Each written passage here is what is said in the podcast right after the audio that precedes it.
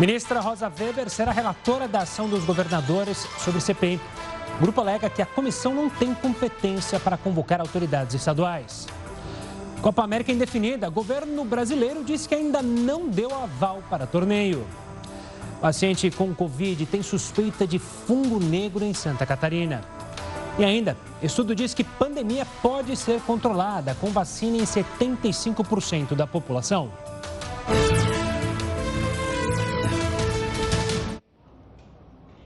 Uma boa noite, seja muito bem-vindo ao Jornal da Record News. Lembrando que a gente está ao vivo também pelo nosso canal do YouTube e lá na nossa página do Facebook.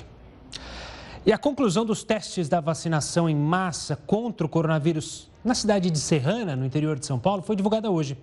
E a imunização atingiu 95% da população adulta do município numa região onde a pandemia está fora de controle. Um hospital com todos os leitos ocupados, mas quase nenhum paciente é morador local. Serrana tem 45 mil habitantes, mais da metade vacinados. Os casos confirmados por Covid-19 caíram em mais de 80% depois de seis semanas da primeira dose acompanhado da queda de internações e a mortalidade, o número de óbitos foi reduzido em 95%. Entre os idosos, os registros despencaram, mas mesmo entre os mais jovens, aqueles que não tomaram a vacina, as curvas seguiram a mesma queda quebra-cabeça da imunização foi acompanhado por um centro de monitoramento e envolveu dezenas de pesquisadores em Serrana e em São Paulo. A gente conseguiu fazer uma intervenção que conseguiu mudar o jogo. Com hospitais lotados, 23 cidades ao norte de Serrana decretaram medidas mais restritivas nos últimos dias. Com a certeza da efetividade da vacinação, agora a cidade se prepara para um próximo passo tão sonhado: reabrir as escolas com todos os alunos é sim possível a partir de agora. Os pesquisadores explicam que é o chamado casulo de proteção, quando os adultos aqui imunizados acabam protegendo quem está por perto. A pesquisa de Serrana deve ganhar o mundo, como foi anunciada pelo presidente do Instituto Butantan durante seu depoimento na CPI da Covid. Que vai dar importantes respostas para o mundo é, sobre o efeito da vacinação em termos populacionais. Mesmo com todo o resultado positivo, a cidade não vai sair do protocolo de prevenção do Estado, conhecido como Plano São Paulo. Alunos como Kelvin e Júlia falam da vontade de voltar ao normal. Eu quero que a gente possa já abraçar, poder conversar, ficar no recreio, conversar, estudar melhor. Poder falar com os amigos, dar um abraço. Faz falta? Faz, muita falta. E ainda sobre vacinação, a Anvisa informou que a Pfizer pediu autorização para incluir adolescentes a partir de 12 anos na bula da sua vacina contra a Covid-19. O pedido foi feito no dia 3 de maio. O prazo para a agência analisar os estudos apresentados pelo laboratório e então conceder uma resposta é de 30 dias. A vacina da Pfizer já foi liberada para aplicação em adolescentes a partir de 12 anos nos Estados Unidos. No Brasil, atualmente ela está autorizada para pessoas com 16 anos ou mais. Muitos países estão realizando shows teste ou alguns outros eventos para entender como o coronavírus se comporta com aglomeração, vacinas, uso de máscara, teste rápido. Para entender melhor esse assunto, a gente conversa agora com o Dr. João Prats, que é infectologista da Beneficência Portuguesa. Doutor, obrigado pela participação aqui conosco. Sempre um prazer recebê-lo para conversar sobre essas dúvidas que surgem por causa da pandemia. Essa atividade de fazer testes em eventos começou lá na Europa, se não me engano, os Estados Unidos também já fizeram, mas lá eles já estão até muito mais adiantados na vacinação. Mas como o senhor enxerga esses testes? Afinal, o setor de eventos é um setor que ajuda inúmeras pessoas com emprego, com a movimentação financeira e foi um dos mais atingidos. Esses testes são justamente para isso. É seguro fazer testes neste momento, doutor? Boa noite, Gustavo, nossos espectadores da Record News. É um prazer estar aqui de novo. Sim, é, esses estudos são muito interessantes porque você tem um grupo de pessoas num determinado local e você consegue entender um pouco das características da transmissão do vírus naquela região, como é que ele está se comportando. Nada mais é do que uma verdadeira amostra da população para ter uma ideia, né? Como está a circulação, muitas vezes como estão os anticorpos, se você quiser fazer um teste epidemiológico, quantas pessoas estão infectadas, e isso é muito interessante porque permitiu que a gente concluísse, né, algumas regiões do mundo, como você falou, Estados Unidos, na Europa, principalmente, Inglaterra teve vários estudos desse tipo, mostrando o seguinte: tem pequenas aglomerações podem ser responsáveis por grandes surtos muitas vezes. Isso é uma coisa que foi concluída só com esses estudos, né? Então é bastante interessante, te permite ter uma ideia de quantos por cento das pessoas estão contaminadas numa situação como essa e saber também o melhor momento. Ah, então se o número de pessoas contaminadas é muito pequeno, e aí eu posso ter um pouco mais de segurança em abrir, né? Muitas pessoas são vacinadas, então é mais fácil de eu saber. Então, a porcentagem de pessoas vacinadas é muito grande, vai ser mais seguro. Ou mesmo que se eu tive um número de pessoas infectadas nesse evento e depois, mais para frente, eu vejo um aumento do número de casos, eu tenho uma explicação. Por que, que aconteceu? Foi essa aglomeração que explicou-se um aumento de casos? Ou às vezes não aumentou. Então é bacana porque você tem a parte clínica, a parte epidemiológica, eu entendo o resultado dessa aglomeração, se eu vou ter um aumento, eu entendo se eu tenho uma população imunizada, uma população infectada, em que porcentagem, isso é bem interessante, é bastante interessante para tomar decisões relevantes para a população. Posso abrir? Não posso abrir? Então vale muito a pena fazer esses estudos. Doutor, uma coisa que me chama a atenção nesses estudos são justamente que as autoridades sanitárias de cada país usam os testes rápidos para determinar se a pessoa que está entrando no evento, que vai ser testado, tem o coronavírus ou não tem, é, o teste sai na hora. A gente evoluiu nesse aspecto quanto à confiabilidade, principalmente dos testes rápidos? A gente evoluiu muito, né? Antigamente, o, o, teste rápido, quando a gente falava lá no começo, era o teste que fazia com a gotinha de sangue, que via anticorpos. Esse teste nem a gente nem praticamente nem usa mais, usa muito menos, né? Agora, o que a gente usa é um teste que a gente chama de antígeno, então ele detecta um pedaço do vírus na região do nariz e da boca, né? E ele tenta chegar bem próximo do PCR, que é o padrão ouro, o melhor exame para fazer diagnóstico que a gente usa no hospital. Cada vez mais esses testes estão se barateando e se simplificando. Está cada vez mais fácil de fazer um teste.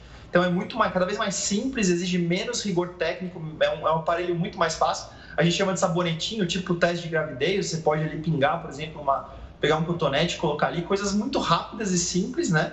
e está cada vez se aproximando mais, de ficando cada vez mais próximo do PCR e o valor do teste está ficando cada vez menor, porque muitas empresas estão desenvolvendo. Então vira uma alternativa interessante, né? Tem as autoridades de alguns países onde o teste é muito acessível para a população, recomendo assim: ah, você vai se encontrar com a sua família, fazer uma pequena aglomeração, ainda que pequena ali, comemorar alguma coisa, com, mesmo que seja quatro, cinco pessoas, todos podem fazer o teste, né? Antes de se encontrar isso dá uma margem de segurança a mais, né? Ainda que o teste tenha falhas e tenha, ele possa não pegar ali muito no início e tal, mesmo assim é, é muito mais seguro do que não ter nenhum teste. Isso está tornando os eventos, as aglomerações, vamos dizer assim, mais seguras, né? Na medida em que você tem testes rápidos, baratos e disponíveis. Outra coisa que também chama a atenção foi a evolução da ciência entender o uso de máscaras. Lá atrás a gente incentivava justamente o uso de máscaras até feitas de pano, porque justamente a gente sofria, estava é, com escassez de máscaras. Hoje a gente tem a maior certeza da PFF2. Isso dá uma confiabilidade também para essas aglomerações testes, esses eventos para reativar a economia de alguns setores, desde que se use a máscara apropriada e ela de fato é muito melhor que as outras? Sim, a gente começou falando que máscara é só para você não passar, depois a gente percebeu que mesmo as pessoas assintomáticas né, deveriam utilizar e isso foi crescendo. Isso a gente sabe sim que com as PFF2, ou quando você usa uma máscara cirúrgica mesmo, fabricada com os padrões cirúrgicos, e coloca uma máscara de pano por cima, são as duas recomendações aí do, do CDC e de outras autoridades internacionais, que você reduz muito mesmo a quantidade de aerossóis. Os aerossóis nem eram uma certeza, né? Isso passou a ser uma coisa mais importante também com o tempo, quando a gente foi desenvolvendo mais. Então, essas máscaras dão uma proteção maior. Não é para todo mundo sair usando N95 em todo lugar, mas você disse muito bem, né? Se eu vou ter uma situação que eu vou ter que me expor e eu vou ter um, serviço em que eu vou ter que encontrar com outras pessoas, né, para justamente manter a atividade econômica, eu posso isso de maneiras mais seguras e está cada vez mais claro que teste, né? Pessoa, as pessoas saberem os sintomas e não irem para o trabalho quando estão com qualquer sintoma. E usar as máscaras de melhor qualidade numa situação de maior exposição pode sim reduzir o risco, especialmente para aquelas pessoas, por exemplo, que são de mais alto risco, têm uma doença ou são idosos, é, precisam mesmo é, ir a algum lugar, não tem como não ir, por exemplo, fazer um tratamento no hospital, elas podem se proteger mais usando máscaras mais avançadas, a PFF2 ou mesmo uma máscara cirúrgica com uma máscara de pano por cima, como uma proteção a mais. E isso está cada vez mais barato e disponível. Então a gente não está falando mais de falta de máscara, a gente está falando as máscaras estão aí, vamos utilizar da melhor forma. Então acho que é uma evolução grande, né? Temos alternativas mais seguras em todas as, as, as etapas, de ir ou não ao evento, estar infectado ou não, fazer diagnóstico rápido e de se proteger para não se expor. Tudo isso melhorou. Mas não dá, nós temos que manter a etiqueta ainda e tomar cuidado. Isso sempre vai continuar aí. Boa, doutor, obrigado pela participação aqui conosco, mais uma vez dentro do Jornal da Record News. Um forte abraço e até uma próxima. Olha, os supermercados em Lavras, cidade de Minas Gerais, estão sendo obrigados pela Justiça a obedecerem às regras do novo decreto municipal que proíbe o atendimento presencial desses estabelecimentos. O documento entrou em vigor nesse domingo para tentar conter o avanço da Covid-19 na cidade. A medida fechou o comércio, voltou com o toque de recolher e proibiu a venda de bebida alcoólica. Pelo menos três supermercados foram contra o decreto e recorreram à justiça. A Prefeitura de Lavras informou que um teve o pedido negado em primeira instância e os outros dois conseguiram uma liminar de autorização, mas a administração municipal recorreu da decisão. Vamos agora aos números de hoje da pandemia de Covid-19 atualizados aqui no Brasil. Para isso, a gente tem o nosso telão. Nesta segunda-feira, a gente chegou a um número de 16.545.554 casos desde o início da pandemia no nosso país. São 462.791 mortes. O número aqui de mortes em 24 horas é animador se comparado a outras segundas-feiras, 860, mas é bom lembrar que a segunda-feira sempre acaba sendo um número que não reflete de fato a realidade, por alguns números represados, mas de qualquer forma é um número para a gente ficar atento e, quem sabe, pensar em reduzir cada vez mais o número de mortes até a gente chegar, quiçá, num dia que a gente não tenha mais mortos aqui no Brasil por causa da Covid-19. Olha, o único país da América Latina a desenvolver vacinas, Cuba, está esperando atrair turistas com a possibilidade da imunização. A gente volta para falar sobre isso e também outras informações do Brasil e do mundo. Continue conosco. Estamos de volta com o Jornal da Record News e agora a gente traz os números da vacinação e o andamento dela em todo o país. Aqui na tela o número exato de pessoas vacinadas com a primeira dose. 46 milhões 93 mil 845 é o número de brasileiros que já receberam a primeira dose.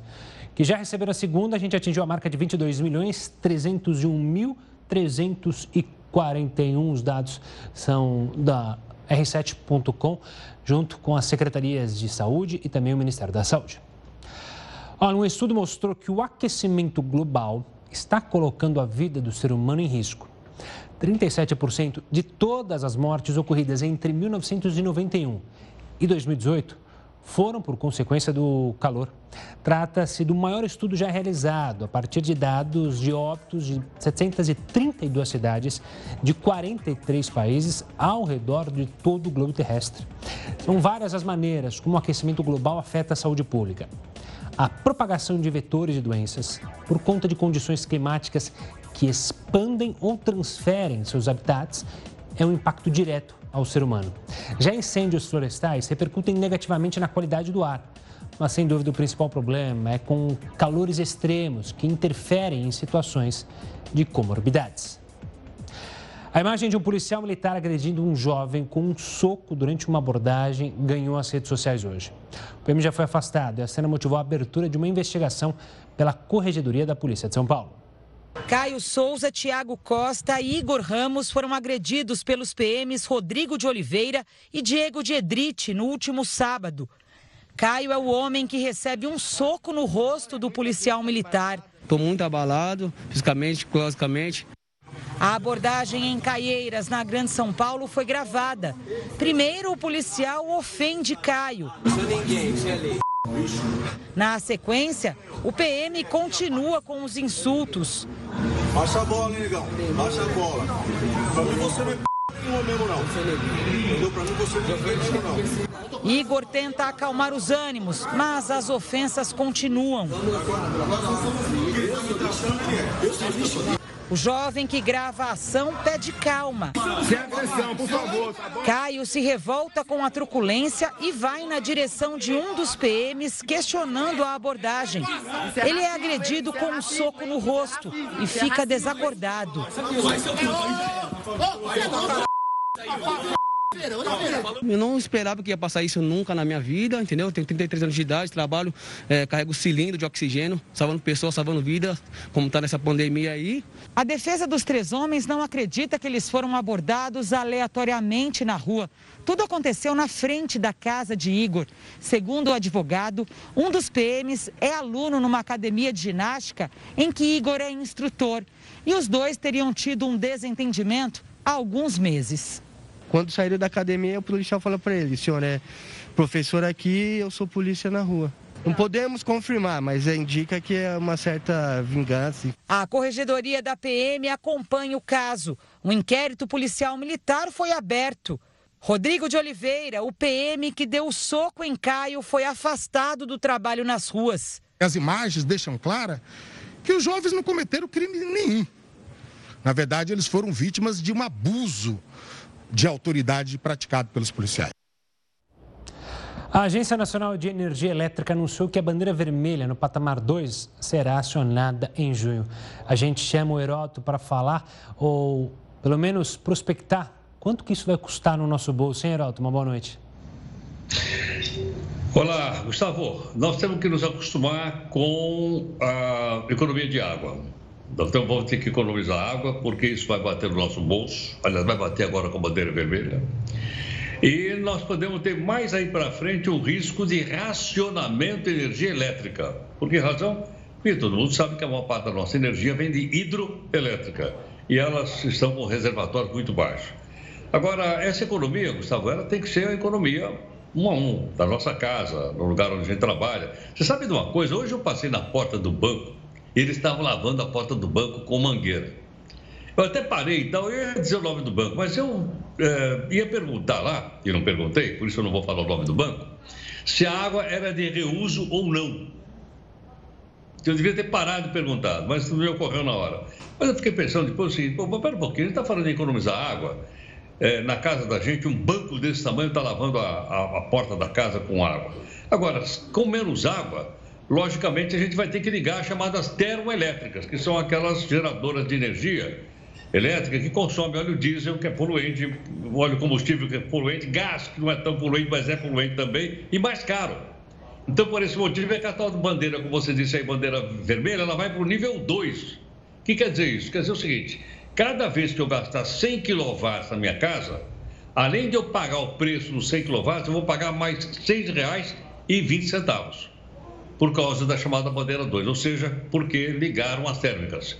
Então nós temos que olhar para essa economia, não só de água, mas economia de energia também, para não vir o tal do racionamento. E olha, não custa nada a gente tomar aquele banho de chuveiro elétrico, tem a gás, mas tem o elétrico também mais rápido, e tomar cuidado principalmente com o aparelho de ar-condicionado. É verdade que agora é época do inverno, é menos ar-condicionado, mas se puder evitar, vai ser melhor. Em todo caso, Gustavo, acho que vai ter que haver uma, uma consciência geral do nosso país não importa se é um grande banco ou se é uma pessoa sozinha, que nós temos que economizar água, porque água no país também é energia elétrica. E a gente, logicamente, não vai querer que o país pare, né? Pois é, já faz tempo que a gente precisa recuperar essa consciência, ou ter essa consciência, né? A gente já teve outras vezes problemas com crise hídrica, o problema é que a consciência só fica naquele período em que justamente há o risco de faltar água, de faltar energia. Depois passa, ninguém mais lembra, aí começa a gastar tudo de novo. A gente tem que aprender de vez a lição. Heroto, daqui a pouco a gente volta a se falar aqui no Jornal da Record News. Vamos voltar a falar da pandemia da vacinação, na verdade? É porque depois de desenvolver duas vacinas contra a Covid-19, Cuba espera atrair turistas em busca da imunização. O país é o único na América Latina com imunizantes desenvolvidos no próprio país por enquanto. As autoridades do setor de saúde e turismo acreditam que vacinar primeiros cubanos e disponibilizar as vacinas para visitantes estrangeiros irá salvar a população do país e também a economia, através das receitas trazidas pelo turismo. É bom lembrar que Cuba sofre com o embargo, então o turismo representa muito, quase que 100% da economia do país. Depois de Argentina e Colômbia desistirem, o Brasil será o país sede da Copa América de Futebol. Ou não, porque o governo ainda não confirma. A gente volta para explicar essa história em instantes aqui dentro do Jornal da Record News. Autoridades sanitárias de Santa Catarina estão investigando um caso suspeito de fungo preto em um paciente diagnosticado com a Covid-19. Para entender melhor esse tipo de fungo, eu converso com o pneumologista Eli Fiss. Doutor Eli, obrigado pela participação aqui conosco. Isso acende um alerta aqui, agora especialmente em Santa Catarina, mas o quanto a gente deve ficar preocupado com esse fungo negro que fez um número enorme de vítimas lá na Índia? Boa noite, boa noite a você e a toda, todos os telespectadores da Record News. É, eu acho que a preocupação não deve ser tão grande assim, não deve ser tão importante, porque é, na realidade é, é uma mucormicose, que é o nome científico do, desse, do, da infecção por esse fungo ela não é uma infecção que possa virar uma epidemia, uma pandemia. Os fungos já são conhecidos há muito tempo, especialmente esses fungos que podem causar esse tipo de infecção, eles são eh, geralmente oportunistas. Então, eles acabam infectando pacientes que estão com a imunidade muito comprometida. Na Índia, eu suponho que pelo grande número da, de, eh, de, de, pessoas na população, consequentemente um grande número de infectados e com imunidade eh, comprometida, provavelmente por isso que deva ter um grande número de casos por lá. Doutor, uma preocupação que, claro, circula entre as pessoas é ele é transmissível, esse fungo? Ele não é? Eu já ouvi gente, gente dizendo que é um fungo que é normal, ou seja, pode estar nas mucosas. Como você mesmo disse, ele se aproveita quando baixa a nossa imunidade. É como se fosse é, uma herpes, é isso mais ou menos? Só que com uma gravidade muito maior, obviamente. Sim, é um pouco de... herpes é uma infecção viral, enquanto esse é uma infecção fúngica. Então, é um fungo oportunista. Então, ele está presente no nosso meio e ele só vai infectar a partir do momento que você tiver um comprometimento muito importante com a imunidade. Aí sim, ele pode ter uma manifestação, uma manifestação clínica é, que, se não for é, tratada a tempo, ela se pode tornar extremamente grave, levando inclusive ao óbito uma porcentagem importante dos pacientes que são acometidos. Doutor, alguns casos, é, ou alguns especialistas chegaram a correlacionar é, tipo de medicação usada para os pacientes em estado grave da Covid-19 com a possibilidade de aumentar a presença desse fungo. Isso de fato pode ter alguma relação ou é muito inicial para se fazer uma análise como essa? Eu acredito que é muito inicial para fazer isso. É, quem deve ter feito essa suposição foi provavelmente relacionado ao corticoide, que é a medicação que realmente tem um efeito é, muito bom na Covid, é a principal medicação utilizada e frequentemente nós temos que usar é, em doses elevadas o corticoide. Mas, é, na minha experiência atual, já tratando centenas de casos extremamente graves, eu não vi nenhum caso de mucormicose.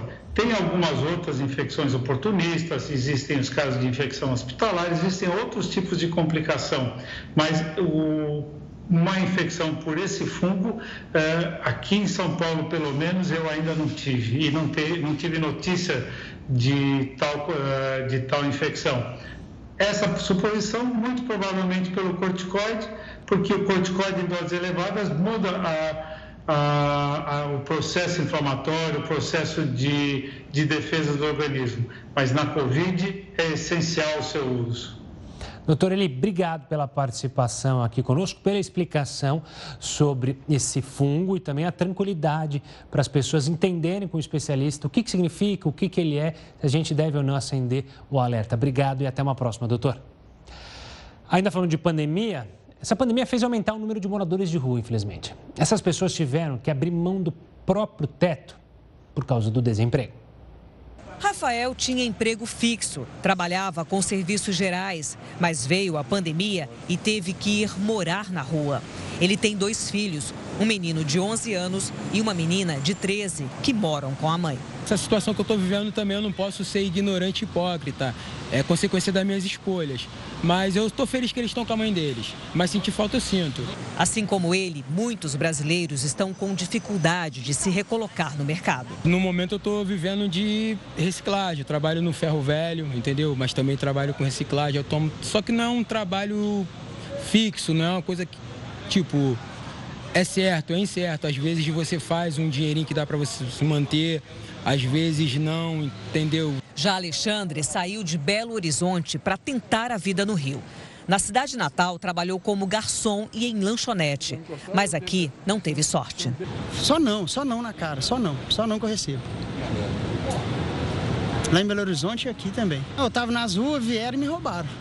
Levou minha, minha, minha carteira de trabalho. É difícil contabilizar quem foi parar nas ruas durante a pandemia.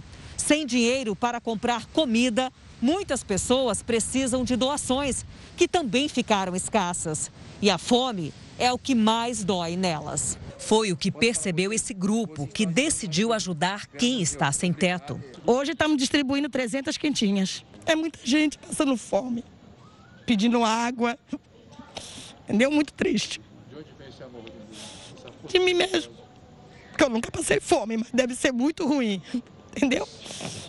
Então, está no momento que a gente tem que ajudar um o próximo. É o que Verônica espera. Ela está desempregada há muito tempo. Mora numa ocupação com o marido, que também não tem emprego fixo, e mais cinco filhos. Ela foi só buscar comida para levar para casa. Vindo para a carreata, a gente consegue um pão, conforme um biscoito, leva a marmita. É, dá para fazer três refeições ao dia. É amanhã, na hora do almoço e na janta. A Prefeitura disse em nota que o número de atendimentos a pessoas em situação vulnerável na cidade ultrapassou os 350 mil atendimentos nos quatro primeiros meses do ano. A marca representa um recorde da Secretaria Municipal de Assistência Social. Desse número, mais de 314 mil foram feitos pelos Centros de Referência de Assistência Social, um crescimento de 32% em relação ao total de serviços feitos no mesmo período do ano passado. E o Peru revisou hoje o número de mortes por Covid-19. O novo total de óbitos no país agora passa de 180 mil. No domingo, o número de mortes estava menor que 70 mil. Segundo o levantamento da Universidade Johns Hopkins, o país agora tem a pior taxa de mortos do mundo. São 500 mortes a cada 100 mil peruanos. A situação no país é crítica. Os hospitais sofrem com a lotação e a falta de oxigênio. A Rádio Pública Dinamarquesa diz que o serviço de inteligência do país ajudou os Estados Unidos a espionar a governante alemã Angela Merkel. A ação teria acontecido no governo Barack Obama, quando o atual presidente Joe Biden era o vice. Além da chanceler alemã, seriam alvos outros políticos de Alemanha, França, Noruega e Suécia. Dados de mensagens de textos, conversas telefônicas e atividades na internet teriam sido monitorados e arquivados pela Dinamarca. O conteúdo seria acessado pelo Serviço de Inteligência dos Estados Unidos. A reação aqui na Europa foi imediata. A Alemanha, a França, Suécia e Noruega pedem explicações à Dinamarca e a Washington e dizem que a espionagem é inaceitável, ainda mais entre aliados. A reportagem contou com entrevistas de nove funcionários do Serviço de Defesa dinamarquês, mas os nomes das fontes não foram revelados. A suposta espionagem teria acontecido entre 2012 e 2014, época em que o presidente americano era o democrata Barack Obama. O atual presidente Joe Biden era o vice de Obama. As informações surgem oito anos após o ex-analista de sistemas Edward Snowden, que trabalhava para a CIA, acusar Washington de espionar os aliados. Snowden hoje vive na Rússia. Ele foi acusado criminalmente pelos Estados Unidos por roubo de propriedade do governo, uso não autorizado de informações confidenciais e vazamento de dados sigilosos da segurança do país. Ontem, pelas redes sociais, Snowden afirmou que o presidente Biden está profundamente envolvido no escândalo. A ministra da Defesa da Dinamarca declarou que não iria discutir informações de fontes anônimas, mas disse que espionar aliados seria inaceitável. Os Estados Unidos ainda não se pronunciaram sobre a denúncia.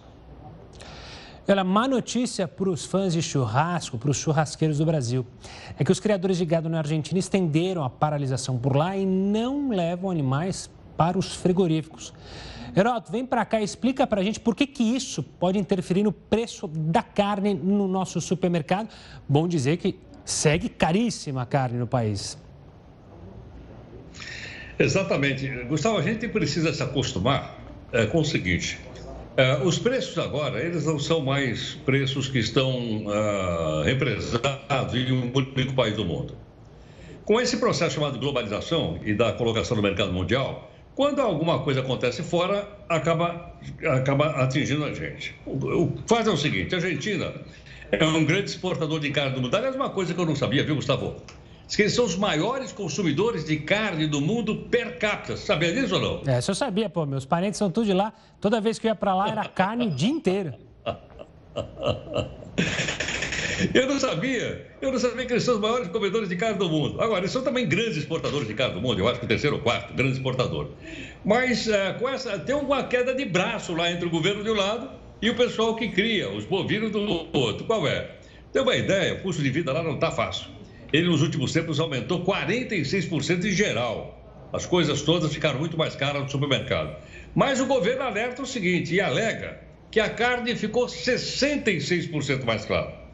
Enquanto a média foi 46, a carne foi a 66. Agora, por quê? Porque, segundo então o governo da Argentina, eles, a, a carne é vendida no mercado mundial e, consequentemente, sobra menos no mercado interno e a lei da oferta da procura leva a carne lá para cima. Você, bom, mas a Argentina vende para quem? Adivinha quem é o grande comprador de carne da Argentina? É a China. Né? Não dá para falar mais de economia mundial hoje, a gente não fala da China, não é falar mal, é falar o que acontece. A China é uma grande compradora, a compra paga e ela leva. Agora, logicamente que aumentando o, as compras, se porventura a China não consegue carne da Argentina por causa da, do lockout, não é uma greve, é um lockout, ela vai comprar onde? Ela vai se virar aqui para nós outros, para os brasileiros, para comprar no mercado brasileiro. E se a China sair comprando mais do que ela compra, pode ter certeza que o preço da carne no Brasil também vai subir. Então, aparentemente, não tem nada a ver uma coisa com tem. Tem sim. Não, o produtor argentino para, o mercado sobe, eles vêm para cá e, consequentemente, então, nós vamos exportar e a carne vai ficar mais, mais cara. Portanto, Gustavo, parece o seguinte: tanto para os hermanos como para nós outros, a carne vai ficar muito cara. Puxa vida. Herói, daqui a pouco a gente volta a se falar aqui dentro do Jornal da Record News. Se a carne está cara, o gás também ficou mais caro já a partir de hoje no estado de São Paulo. As tarifas foram divulgadas pela Agência Reguladora de Serviços Públicos do Estado. No interior paulista, tem cidades que os moradores vão pagar um valor até 40% maior em especial no setor industrial. Para os usuários residenciais, o reajuste chega a quase 10%, dependendo do consumo mensal de gás. A tarifa de 5 metros quadrados por mês sofreu um aumento de quase R$ 4,00. Já os comércios vão pagar mais caro também. O reajuste ultrapassou os 10%. Os novos valores já serão cobrados na próxima fatura. É a polêmica do dia. A Copa América deste ano será sediada no Brasil. A confirmação da Comebol veio hoje, depois que a Argentina e a Colômbia desistiram de sediar o evento. Os distúrbios sociais inviabilizaram a Copa América na Colômbia. Na Argentina, a justificativa foi o avanço da pandemia. Até que a Comebol anunciou hoje o Brasil como nova sede do torneio. Na série de postagens, a Confederação Sul-Americana de Futebol agradece ao presidente Jair Bolsonaro e à CBF por abrir as portas do país ao que classifica como o evento esportivo mais seguro do mundo. A confirmação da Copa América deve ser definida amanhã pelo governo federal. Hoje, o vice-presidente Hamilton Mourão falou logo após o anúncio. Não tendo público, não é problema. É só dividir bem essas sedes aí, acabou. Não é que seja mais seguro, é menos, é menos risco. No país vizinho, a mudança de sede foi criticada pela situação em relação à pandemia. Pernambuco e Rio Grande do Norte não vão sediar jogos do campeonato. Hoje, a seleção brasileira treinou normalmente na Granja Comari, em Teresópolis, mas ninguém tocou no assunto. O Maracanã é cotado para novamente ser o palco da final da Copa América. Pesou para a escolha do Brasil o fato de o país ter sediado o torneio recentemente, com estádios ainda bem conservados. A Bahia vai permitir jogos se não houver público. O governador de São Paulo, João Dória, também não se oporia à realização dos jogos, desde que os protocolos no estado sejam cumpridos à risca. Os estádios aqui já estão ocupados pelos jogos programados para a Copa do Brasil e o Brasileirão. De qualquer maneira, eu quero deixar registrado aqui que a Federação Paulista de Futebol tem cumprido rigorosamente os protocolos do Plano São Paulo. E os jogos que foram realizados aqui no Campeonato Paulista foram dentro deste protocolo. Veremos o que será decidido. Olha, as criptomoedas são uma nova forma de investimento. O problema é que ela também está sendo visada por criminosos. A gente volta e te explica mais sobre isso depois do intervalo. Estamos de volta para falar que, por falta de insumos, a Volks anunciou a suspensão da produção nas fábricas de São José dos Pinhais, no Paraná, e aqui em Taubaté, no interior de São Paulo. De acordo com a empresa, a paralisação deve durar 10 dias. Vamos falar com o Heroto sobre isso? Heroto, isso tem algum impacto na manutenção dos empregos desta área? Sem dúvida, isso vai mexer com, com o emprego nessa área, sem dúvida. Agora, Gustavo, queria lembrar também que, além da Volkswagen que você citou, a GM também. A GM também está desativando a produção por falta de insumos, que peças, essas coisas todas. E eu estive vendo que a Fiat também, pelo menos um dos seus turnos, está prejudicado por falta de peças. Claro que as pessoas gostariam de ir lá na revendedora, achar o carro bonito para comprar, etc, etc. Mas o mais grave não é faltar carro. O mais grave é ocorrer desemprego e demissão. A gente já sabe que ocorreram muitas demissões nesse setor e, consequentemente, com a fábrica fechada, algumas estão dando férias coletiva, isso pode resultar em aumentar ainda muito mais a, a, a demissão do pessoal. Agora, uma coisa interessante é o seguinte, uh, Gustavo, essas peças que estão faltando, que eles chamam de insumos, elas são fabricadas fora do Brasil. Veja que interessante. Muitas vezes a montadora diz, não, nosso carro é aquele carro mundial. É o mesmo carro fabricado no Brasil, na África do Sul, na Europa, ótimo, maravilhoso, boa tecnologia, tudo bem. Só que a gente precisa entender que esse carro, cada pedaço desse carro é fabricado no lugar. Então você fabrica um pedaço e o resto você importa. Acontece que se falta a peça que vem de fora, você para aqui dentro. E é exatamente o que está acontecendo mais uma vez. Ou seja, uma boa parte das peças elas provém da Ásia, vem da Coreia, vem da China, vem do Japão. Esses países passaram pela, pela pandemia, caíram muito, estão retornando, mas agora então as peças não estão chegando. Com isso, então, o que, que a gente tem? Mais importante do que a fila de espera pelo carro é a volta da produção para manter os empregos ou pelo menos diminuir a quantidade de, de demissão.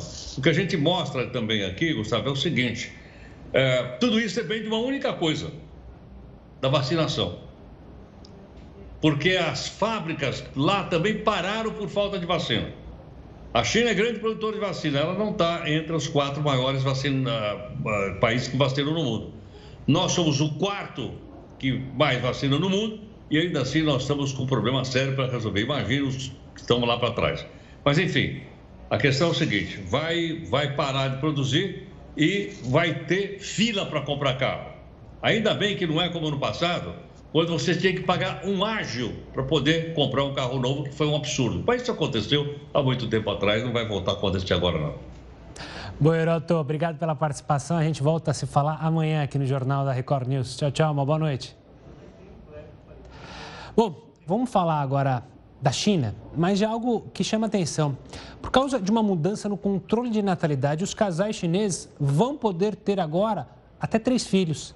É bom lembrar que antes as famílias só podiam dar à luz a dois bebês. O governo decidiu mudar essa exigência porque o número de nascimentos caiu. No ano passado, por exemplo, o país registrou 12 milhões de nascimentos. Já em 2019, foram mais de 14 milhões e meio. Essa é a segunda vez que a regra é flexibilizada. Durante mais de três décadas, o governo aceitava apenas um filho por família. Agora, uma das principais preocupações das autoridades chinesas é que no futuro falte gente jovem para trabalhar, o que já acontece em alguns países, principalmente da Europa, onde a taxa de natalidade é muito baixa e há incentivo para as pessoas terem filhos. A ministra do Supremo Tribunal Federal, Rosa Weber, vai decidir sobre aquela ação de 18 governadores contra a convocação de seus pares para a CPI da pandemia. A CPI já convocou nove governadores. O pedido contra a convocação é assinado pelo dobro, 18. Alguns, como o de Santa Catarina, Carlos Moisés, querem ir à comissão na condição de convidados e não de convocados. Não há prazo para a decisão da ministra Rosa Weber. Os primeiros depoimentos de governadores estão previstos para o final do mês de junho. Hoje a CPI recebeu um requerimento para ouvir o presidente da Confederação Brasileira de Futebol, Rogério Caboclo. Se convocado, ele explicaria quais medidas serão tomadas para garantir a segurança sanitária dos brasileiros e das delegações estrangeiras durante a Copa América, que pode acontecer no Brasil. O requerimento ainda precisa ser votado pelos senadores. Amanhã, a CPI vai ouvir a médica Nisi Yamaguchi. Ela é conhecida por defender o tratamento precoce e o uso da cloroquina contra a Covid. Mas a estratégia da comissão será não focar nesse assunto e sim na suposta existência de um grupo que aconselharia o presidente Bolsonaro sobre a pandemia por fora do Ministério da Saúde. Isso aparece em alguns depoimentos dados até aqui. A CPI também estuda antecipar o depoimento da ex-secretária de enfrentamento à Covid, Luana Araújo. Ela ficou apenas 10 dias no cargo. A comissão quer saber o motivo do desligamento repentino da secretária. Outro depoimento que pode ser adiantado é o de Marcelo Queiroga, ministro da Saúde. O capitão do navio que encalhou no canal de Suez em março foi considerado responsável pelas autoridades do Egito por esse acidente que travou a navegação mundial. Segundo as investigações, as ordens do capitão fizeram com que o cargueiro encalhasse. A embarcação de 400 metros e 200 mil toneladas travou a passagem de navios pelo canal de Suez, um dos mais importantes do mundo, por seis dias. E o WhatsApp desistiu de limitar as funções de contas que não aceitarem a nova política de privacidade do aplicativo. A mudança polêmica começou a valer no dia 15 de maio. No começo do mês, a empresa avisou que passaria a colocar notificações com frequência sobre a alteração. Os usuários que não aceitassem os termos perderiam algumas funções. Agora, uma página de suporte do aplicativo afirma que, no momento, não há planos para colocar as restrições em prática. A nova política prevê o compartilhamento de mais dados com o Facebook, que é o atual dono da plataforma. As criptomoedas viraram um jeito muito eficaz de lavar dinheiro que vem de atividades ilegais.